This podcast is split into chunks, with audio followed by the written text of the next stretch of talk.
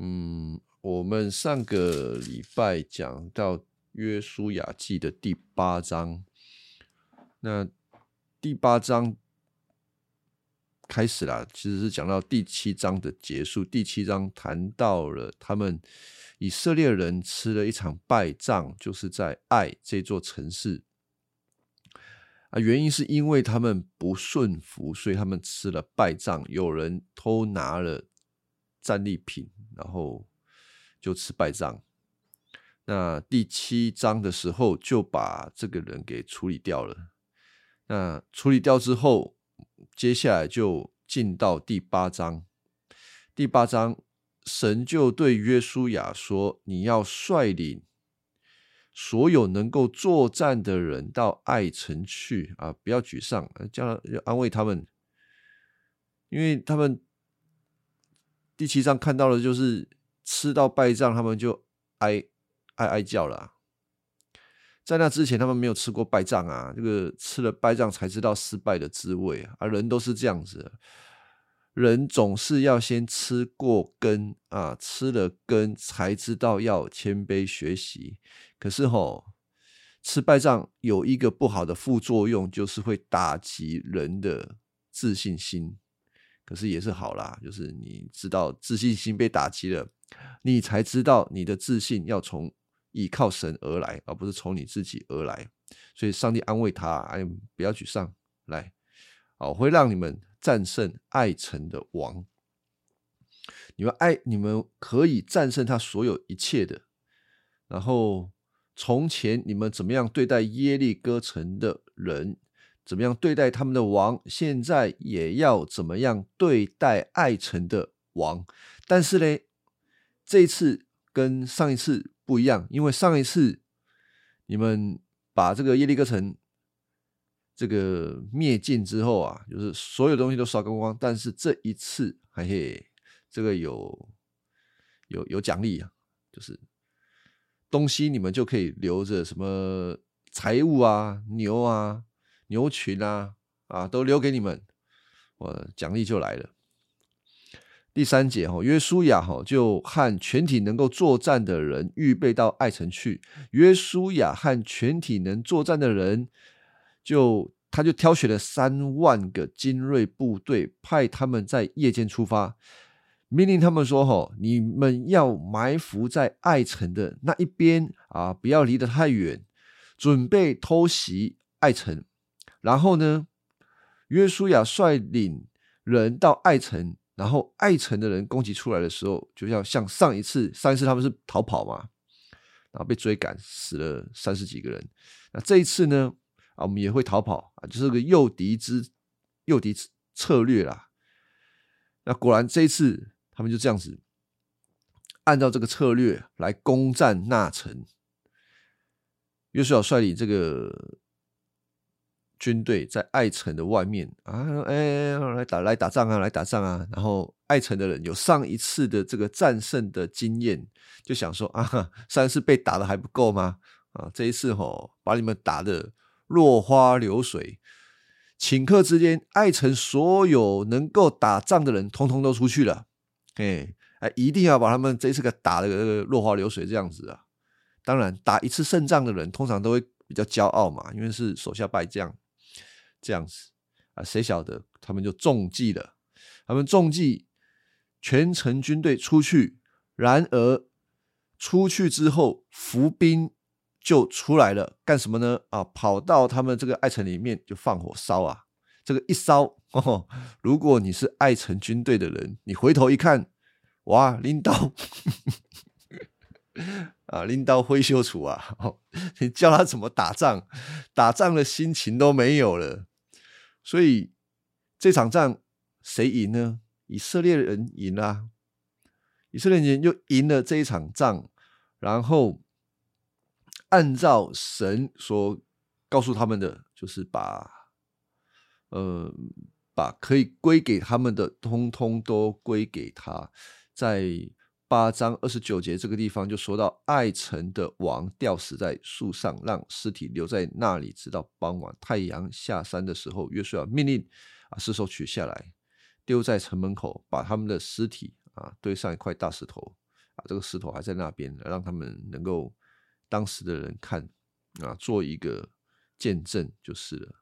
好，第八章的上半部，总而言之，他们反败为胜。为什么能够反败为胜呢？因为他们这次听从神的话，他们顺服，他们就得胜；他们不顺服，就打败仗啊，是这样子。在那之前，他们不知道这个道理吗？知道啊，这个摩西已经讲了好几次，《生命记》的时候，他们要出发之前啊，摩西都赶紧讲啊，这个。跟他们讲什么？看一下这个《生命记》哈，三十章，《生命记》摩西说：“我成名在你面前，这一切的咒诅临到你们身上。你在耶和华你神面前，神追赶你到万国中心，必心里追念祝福的话。你和你的子孙若尽心尽性。”归向耶和华你的神，照我今日一切吩咐的听从他的话。好了，我我我简单讲，摩西告诉他们，就是我把祝福啊，我在这里，呃，三十章十五节，看呐，我今日将生与福、死与祸。成名在你面前，吩咐你爱耶和华你的神，遵行他的道，谨守他的诫命、律例、典章，使你可以存活。人数增多，耶和华你神就在，就必定在你所要进去得为业的地上祝福你。倘若你心偏离，不肯听从啊，被勾引的话，我今天明明就告诉你。你们必要灭亡。好，这个三十章啊，《生命记》三十章基本上都在谈，你听啊有祝福，你不听啊就有祸，就是这样子。所以他们早就知道了。哎呀，一个群体里面还是有人虽然知道，可是自己心里的私欲就是很大，他们还是会想要做这些事情。所以呢，在爱城的第一次，他们就是吃到败仗。不过他们这次就经历了。经历他们所明白的事情，啊基督徒也是这样子啦。很多事情哈，圣经读，然后听讲道，听小组分享的时候分享啊，大家都很会讨论啊。事情发生的时候呢，有时候事情发生的时候，通通都忘记了，当下会忘记啦。我怎么讲？怎么说？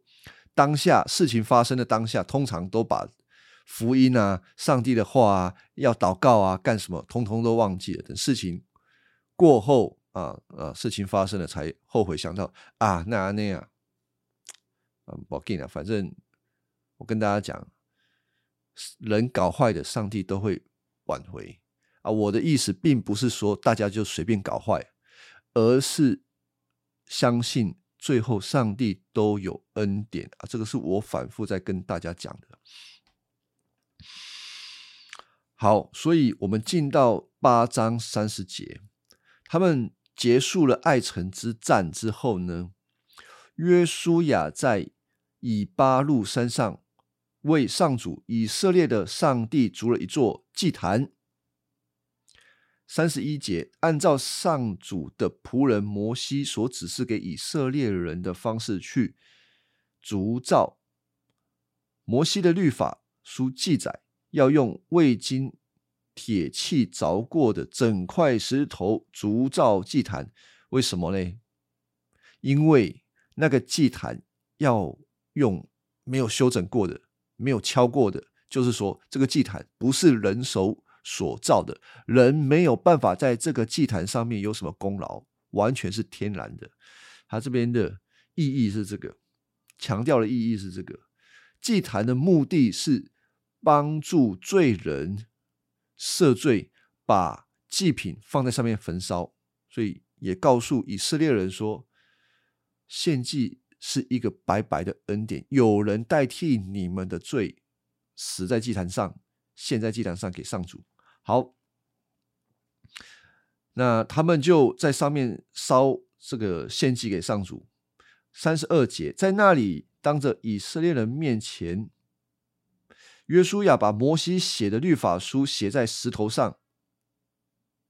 以色列人和他们的长老、长官、审判官以及寄居在他们当中的外侨分成两队，站在上主约柜的两旁，面对着抬着约柜的立位人，一半对着基利新山，一半对着以巴路山。这是在干什么啊？这个也是摩西讲的，当然，摩西讲的就是上帝吩咐他讲的，就交代的事情啊。吩咐他们要这么做，当他们接受祝福的时候要这么做。于是约书亚就按照摩西的律法书所写的，大声宣读整部律法书，包括了祝福和咒诅啊。整个律法书基本上，我们认为就是《生命记》。《生命记》是旧约里面的律法书啊，精华中的精华啦。你看那个出埃及记是讲很多故事啊，出出埃及记、民数记、生命记、生命记就是把整个上帝带领以色列人的经过再讲一次，要他们遵守的事情再讲一次。所以在此时此刻啊，约书亚遵守摩西所交代的事情，再把律法书再讲一次。啊，当然也有可能包括整个旧约啦，就是不包包括整个摩西五经。好，但是我们我们不在这个地方做太多的那个推敲，这个没有关系。但是重点呢，他说包括祝福跟咒诅，这个是我们需要注意的。为什么要宣读祝福跟咒诅呢？为什么要一半的人在基利新山，一半的人在以巴路山呢？好，呃，第一个。要谈的是，他们站在一个很重要的军事地点。我稍早的时候发这张图，你们可以看一下啊。如果你们没有这张图，很难想象他们到底在干嘛。那个紫色的路线呢，他们就一直往上上上上走走走走，走到以巴路山跟基利新山啊，中间是事件，那就一群的人在以巴路，一群的人是在基利西。啊，为什么要这么做？哈哈，这个摩西的主意啦，这个前人讲的，后人要遵守啊。当然不是摩西短猪短疑的，摩西当然是按照神的托付哦。好，这个在民数记的时候，民数记十一章二十九节，不对，不对，不对，啊，生命记啊。我这个常常把《生命记》打成《民数记》，如果你发现，在《民数记》里面查经文查不到的时候，你就翻到《生命记》。嘿，《生命记》十一章二十九节，呃，说到，及至于耶和华你的神领你进入要去得为业的那地，你要将祝福的话成名在基利新山，将咒诅的话成名在以巴路山上。以至于现在约书亚就照办啊，就一个在这边，一个在那边啊，所以你看这张图的时候，它中间是峡谷嘛。那这两座山很重要，是他们的山林线。如果他们的军队要往北啊，他们要控制这个山林线啊，因为人是不能走低谷的，那个低低谷不好走，要走山林线。有爬山的你们就知道了。好。所以北边就是以巴路山啊，往那边控往北边控制；南边就是基利新山，两座山。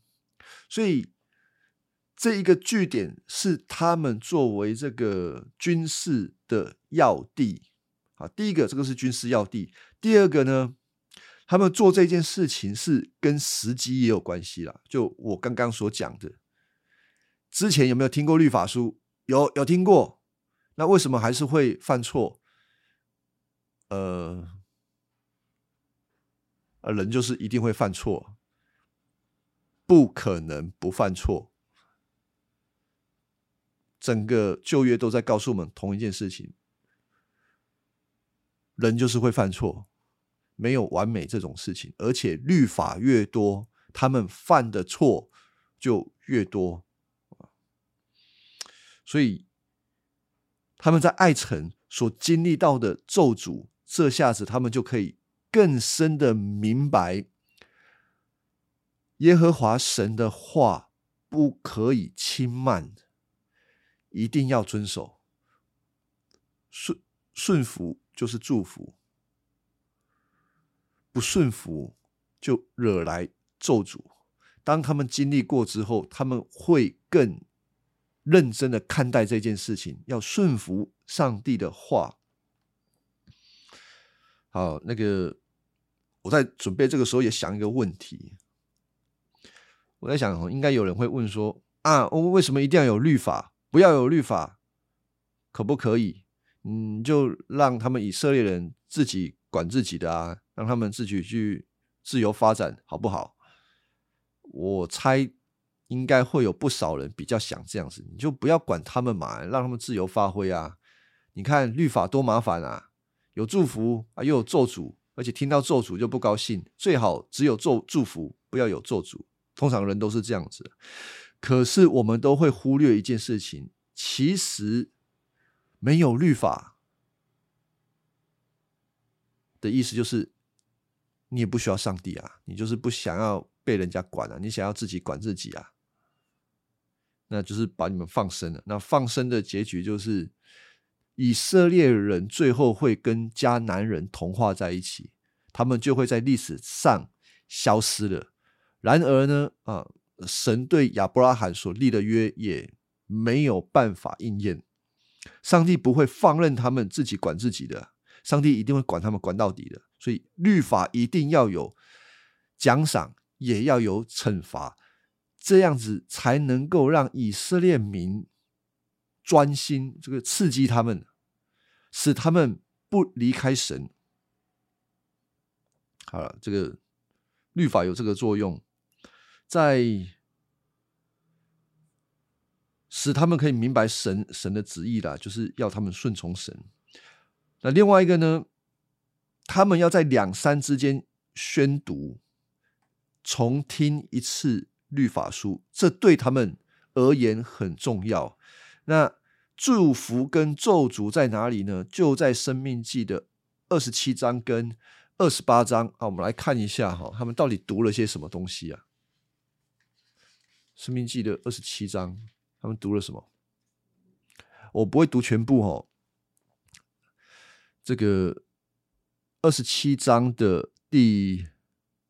十一节，摩西对以色列人说：“你们过约旦河的时候，当立位祭司向人民祝福的时候，某几个支派啊，这边我就就好了。西缅、立位、犹大、以撒加、约瑟、便雅敏等支族，要在利基利新山上宣布咒诅时，吕便、加德、亚瑟、西布伦、但、拿弗他利。”等知足要站在以巴路山上，立位知足的祭司要大声向会众宣布。前面那么多知足你听不懂没有关系，反正现在就是所有的知足分两边，那立位知足要负责去宣讲这个上帝所吩咐的话，然后他们听了就要回答阿门。他们就说。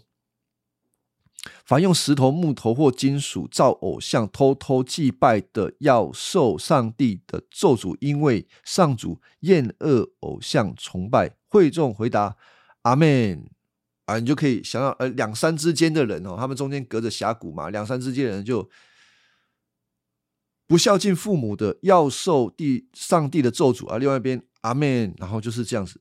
反复有像这个有些教会比较传统的有起印的方式宣读阿门阿门就是呃如上所愿啊你说的是就是我们要遵从这个是咒诅的部分那到了二十八章就谈到另外一个部分呃二十八章第二节你们听从上主。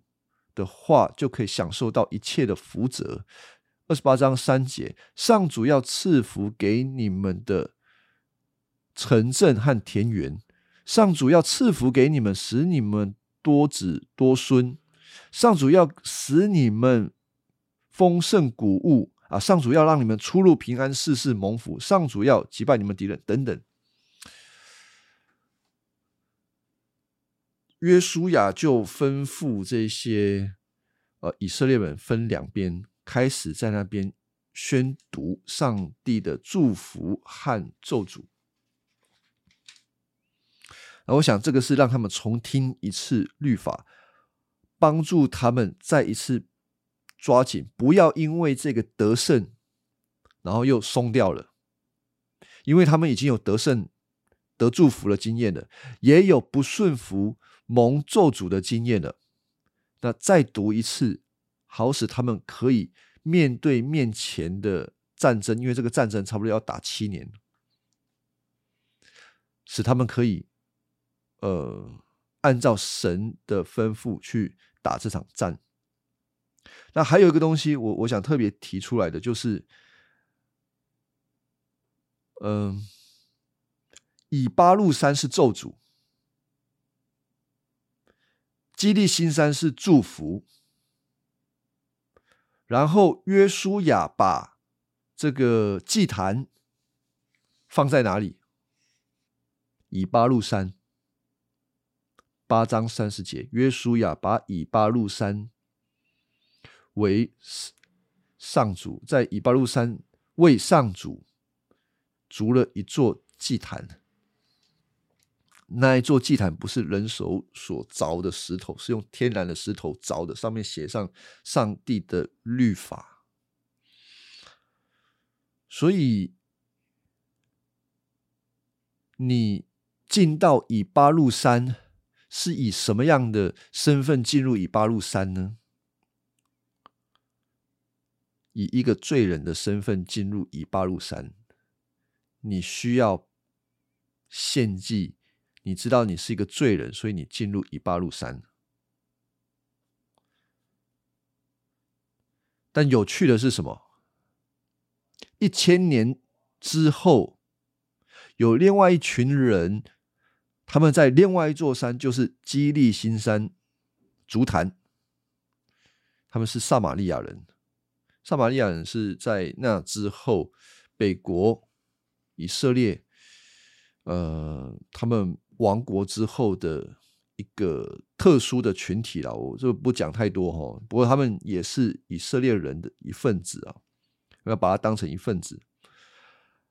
在约翰福音四章四十节的时候。耶稣来到撒玛利亚，这个约翰福音四章四十节啊，他来到撒玛利亚干什么呢？看到有一个撒玛利亚妇人，这个其实蛮有名的。这个妇人她有五个丈夫，她有五个丈夫，耶稣就跑来跟这个妇人抬杠啊，跟他聊天。但聊天的内容哦，整个事件不是今天要讲的。我要谈到的是这个妇人对于他们的。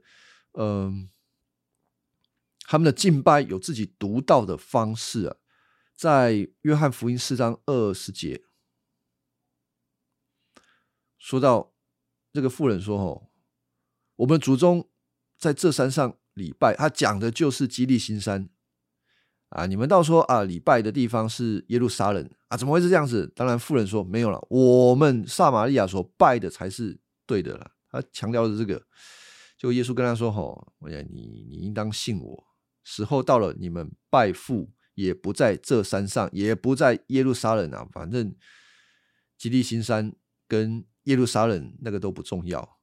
你需要的是耶稣，耶稣才是真正需要拜他的山头，他才是真正的祭物。你们需要靠他，不是靠这山上。那从这个背景，我要谈一件事情，就是为什么？”撒玛利亚人会在基利新山上面足坛呢？他们为什么不在用以巴路山来足坛呢？从这个撒玛利亚人他们的身份特征上，比较容易看出来，他们是一群相对骄傲的，有点自以为是啊！你看他跟这个跟耶稣谈话的。口气，哎，你们说你们在耶路撒冷的，没有没有，我我们是在这个，我们我们祖宗是在这个基利新山上面的啦。他对他们的祖宗留下的传统是有某种程度的呃骄傲。我这个不是负面的那种骄傲，就是他们觉得这就是他们的传统啊。可是他们不会，就是他们不会对弥赛亚感到渴望。他们觉得他们已经很好了。他们虽然也承认啊，他们有需要，他们是个罪人。可是那个罪人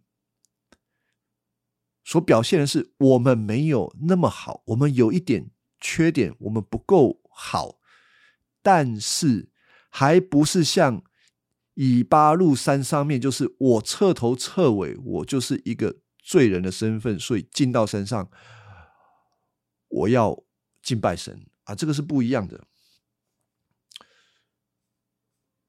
所以这两座山，让我们看到不同的人进到山上有不同的呃特质。今天我们进到教会，我们来接近我们的救主耶稣，我们自己的自我认知是什么？是。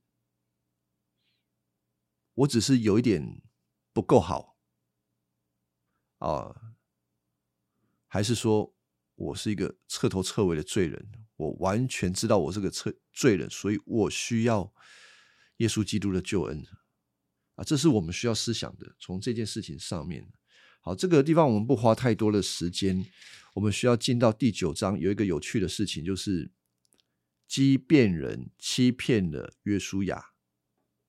畸变人哦，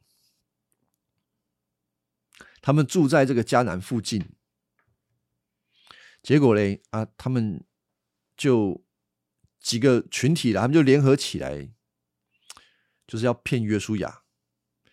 但是在那个环境，就是迦南地那个环境，有许多的王已经知道爱城跟这个耶利哥城被被占领了，所以他们联合起来要攻打约书亚，他们想组成一个联军。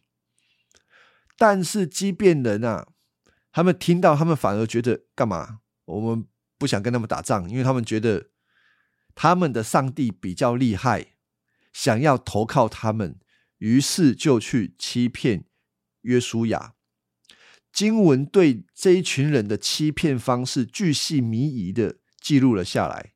他们干嘛嘞？他们就是拿着那个旧布袋啊，和补过的皮带啊，装食物。然后放在驴子上面啊，自己穿破衣服和补过的旧鞋，带着又干又发霉的面包。他们来到吉甲，就是那个，就是他们的营地，来见约书亚啊，就跟他们讲说啊，我们从很远的地方来哦，啊，求你跟我们立个条约吧。以色列人说，哎，我们何必跟你们立条约呢？说不定你们就在附近呢。哎立不立条约不是以色列人的权利哦。出埃及记的时候，出埃及记三十四章十二节，神通过摩西已经好几次在告诉他们说：你不可以跟那地的人立任何的约，你跟他们反正没有任何约的规定啊，你不可以跟他们立立他们规定。原因是什么？啊，因为他们会影响你们，我不要让这些人留下来影响你们，反正。迦南人要灭尽，他们没有资格跟人家立约的。可是此时此刻，他们这个畸变人就跑来说：“哎，我们跟你立约好不好？然后应该要怎么做？应该要怎么做？当然说不要啊！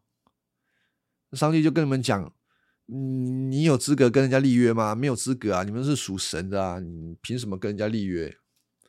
可是他们整个事件哦，从来没有想要停下来祷告求问神。第十四节，这个约书亚的约书亚记的作者直接把他们的问题点出来，就说他们没有求问上帝啊，他们收下了他们的一些食物啊，我就想说，啊他们食物不是发霉了吗？他们收这个东西干嘛啦？啊，我不知道。好，我们还是看前头，他们就准备了那些又干又发霉的面包，想说啊，骗他们，我们从很远的地方来，我们来立条约啦。啊，以色列人就说啊，我们干嘛跟你们立条约？说不定你们就住在这附近。显然，以色列人也怀疑过，如果真的住那么远，那你们何必来立条约啊？就以后再说啊，干嘛现在来立条约呢？这个是有一点蹊跷的。可是约书亚就继续问啊，他说：“啊，你们是谁？”他就开始盘问，从什么地方来？他们就说：“啊，我们从很远的地方来，因为我们听到了上主和你们上，你听到了你们的。”上帝做了很大奇妙的事情，啊，就做这个做这个，这个，他们就听到就吓到，想要投靠这边了。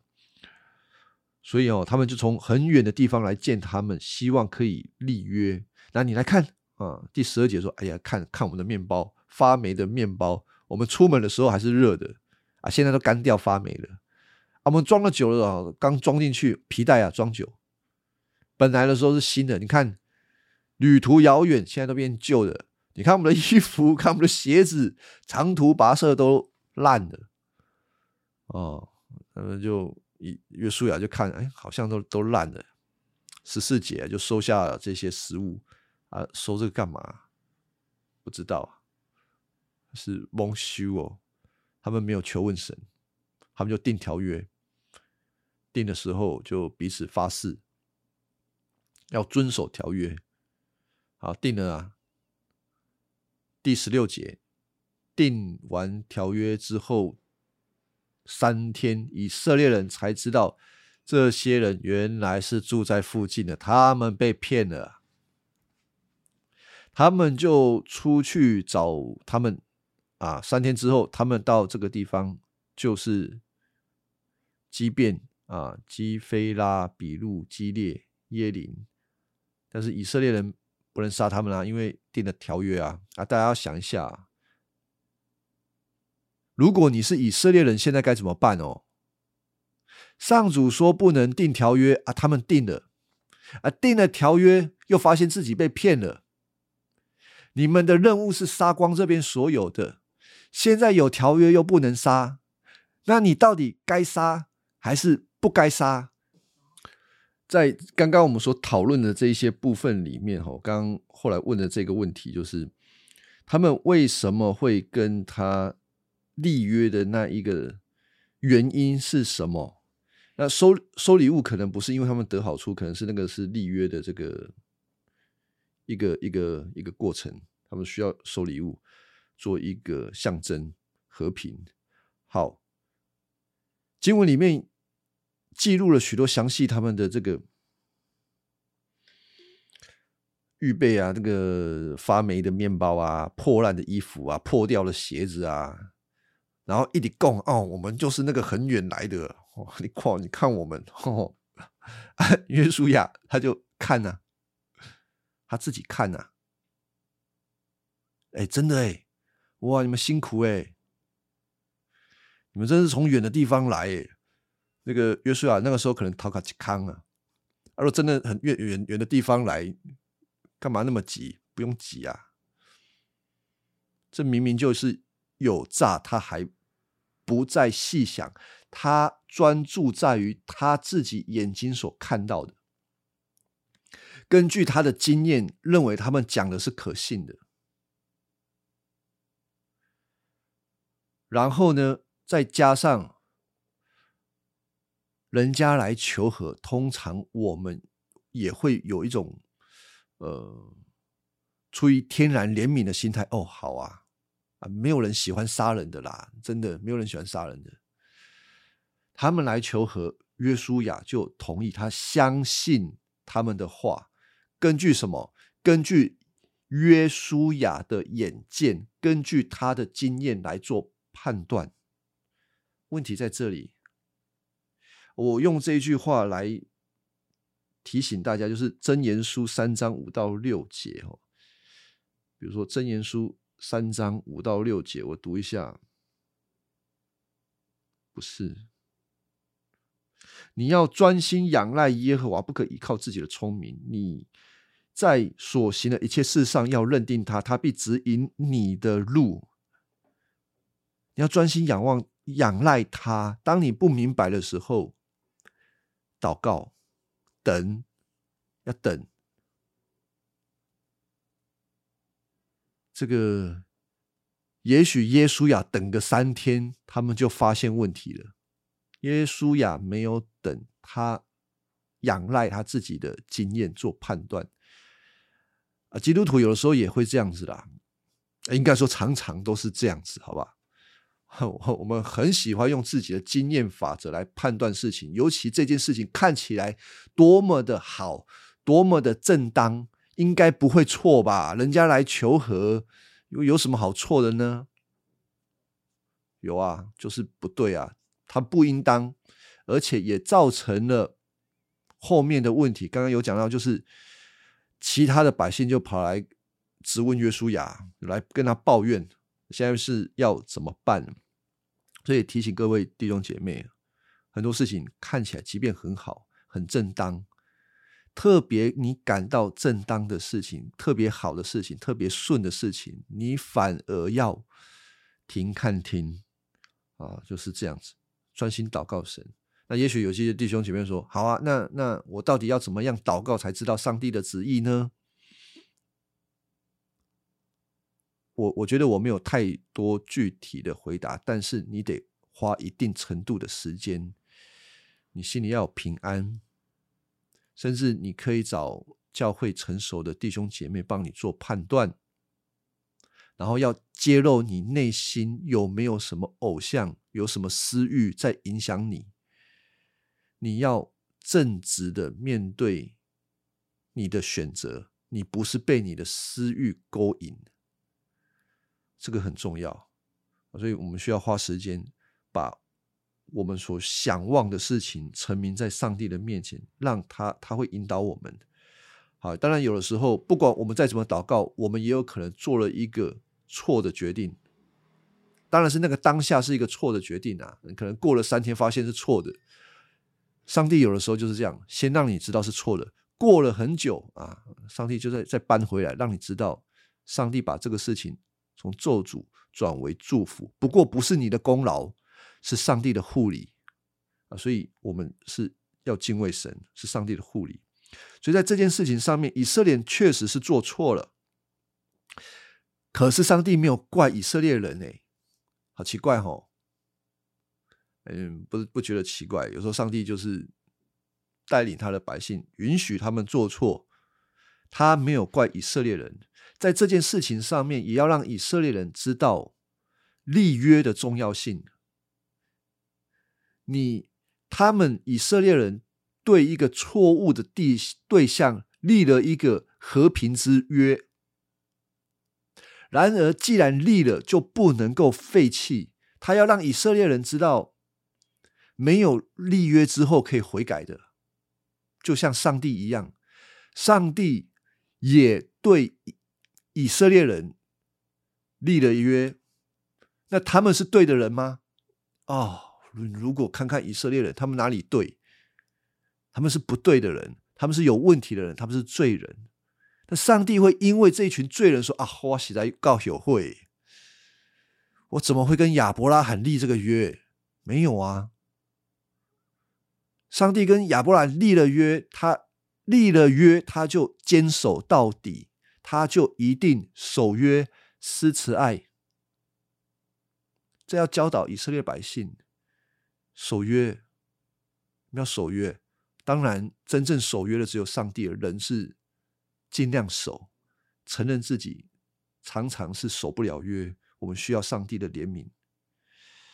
好，以色列人做错了，但是上帝会会帮助他们，而且这也是一个怜悯的事情。其实。啊，即便人做错了，可是即便人他至少他像他像什么？他像喇合一样，他知道要投靠以色列神，即便他们的方法错了，而喇合的方法也不一定很好。重点在于投靠神，投靠神，神就帮助畸变人。我们看后面的经文，吼，后面的经文让我们看到。当民众抱怨首领，你们做了决定啊，可是首领对他们说啊，我们已经指着上主的这个名字，对，没错，他们都是起誓对上帝的名起誓。现在我们不能伤害他们，因为诺言，因为这诺言，我们必须容许他们活下去，不然上帝会惩罚我们，让他们活着吧。但是要他们为我们劈柴挑水啊，这是首领的意见啊，就是让你们活，但是要做奴隶。做奴隶好不好？好像不错了啦，做奴隶不错。他们本来是应当死的，现在做奴隶不错了。对于他们，好像从一个自主的，我说畸变人啊，原本是一个自主的、自由的，现在成为以色列的奴隶，好不好呢？你短时间看好像不好，但你拉长时间看，这是一个祝福。约书亚吩咐畸变人来二十二节，你们为什么欺骗我啊？你们明明就是住附近的，还跑来骗我们。你们骗我们，这个也是罪，要定你们的罪，要做永远的奴隶，替我们的上帝的居所劈柴挑水啊，就是给他们一个特别的指派，你们的工作就是为。帮助立位人在圣殿的事情，在祭祀的事情上面去服务，他们成了一个靠近祭坛的人，最靠近祭坛的人。所以这个到底是不是惩罚呢？这一定是惩罚啊！我我这个没有要那个没有要擦脂抹粉，这一定对他们而言是惩罚，因为你们做错了。基督徒做错事情，罪会赦免，但惩罚一定有。惩罚是让你知道上帝是轻慢不得的，你不可以说我我我犯罪，上帝赦免，莫代己，某一种代己，一定有惩罚。这个惩罚你也不要看得太重，它是一种神爱你的管教，都是为了你的益处。只有人对人的惩罚会出于私欲，我都是被啊被好厉好厉害多了。但上帝的惩罚就是他要你更多的认识他，就像畸变人这里，上帝要他们侍奉他，他们不是在侍奉以色列，严格的来讲不是侍奉以色列人哦，是在侍奉神，以至于这个民族啊，在整个历史当中，我们如果去追一个线性，他们到底是怎么样哦？就是他们对上帝。有一个极高的忠诚呢，而从来没有想过他们是一个很忠诚的一个民族，住在以色列民族中间的。在大卫的时候啊，就是以色列第二个王大卫的时候啊，应该先讲第一个王啊。那第一个王干的一个坏事，就是去攻打畸变的人，扫罗攻打畸变的人啊，上帝生气了，上帝是保护畸变人的。啊，因为扫罗攻打基变人，所以他就有惩罚。但是到了大卫的时候呢，大卫他把会幕安放在基变人那里，所以基变是一个蒙受祝福的民族。大卫在逃亡的时候，他的勇士有很多都是从基变来的。所罗门登基献祭的献登基献祭的时候，也在基变，还有。这个在巴比伦，他们回从巴比伦回归的时候，他们民族回归的时候，有许许多多的名单，你看不到以色列的名单，你看到畸变人的名单啊！甚至当他们在修筑城墙的时候，就是尼基尼西米记，畸变人进来修筑城墙。你在后面整个历史，你好像看不太到畸变人到底出有有有什么毛病，有什么问题。他们很忠诚，对于耶和华神。我们重新的思考这件事情。他们或许刚开始进入以色列这个群体，动机不对，说谎。那我们呢？有哪一个人说啊啊，我要来找耶稣？啊，我动机是纯全的，我就是要敬拜耶稣，我没有别的动机啦。有这个人吗？我我认为除了耶稣，没有其他的人啊。除了耶稣是真正敬拜天赋上帝，没有人呐，没有人是有这种动机的。我们都是有有私欲，来到上帝面前，而且不完美。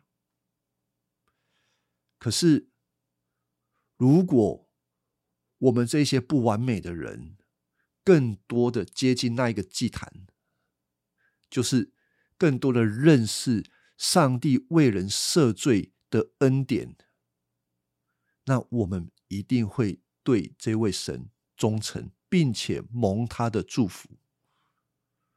顺服一定会换来祝福啊！这个不是，这个不是交换条件哦。啊，不要把这个交换条件混在一起，是因为你知道神已经爱了你，你因为知道他爱你，你对他忠诚，因此你这一生将会蒙福啊！你要这样子想。所以，我们从这个呃约书亚记的这一段，也帮助我们更多的思考：基督徒蒙福该如何蒙福呢？认识耶稣基督，认识他为你做了什么，认识十字架上面的救恩，没有其他的。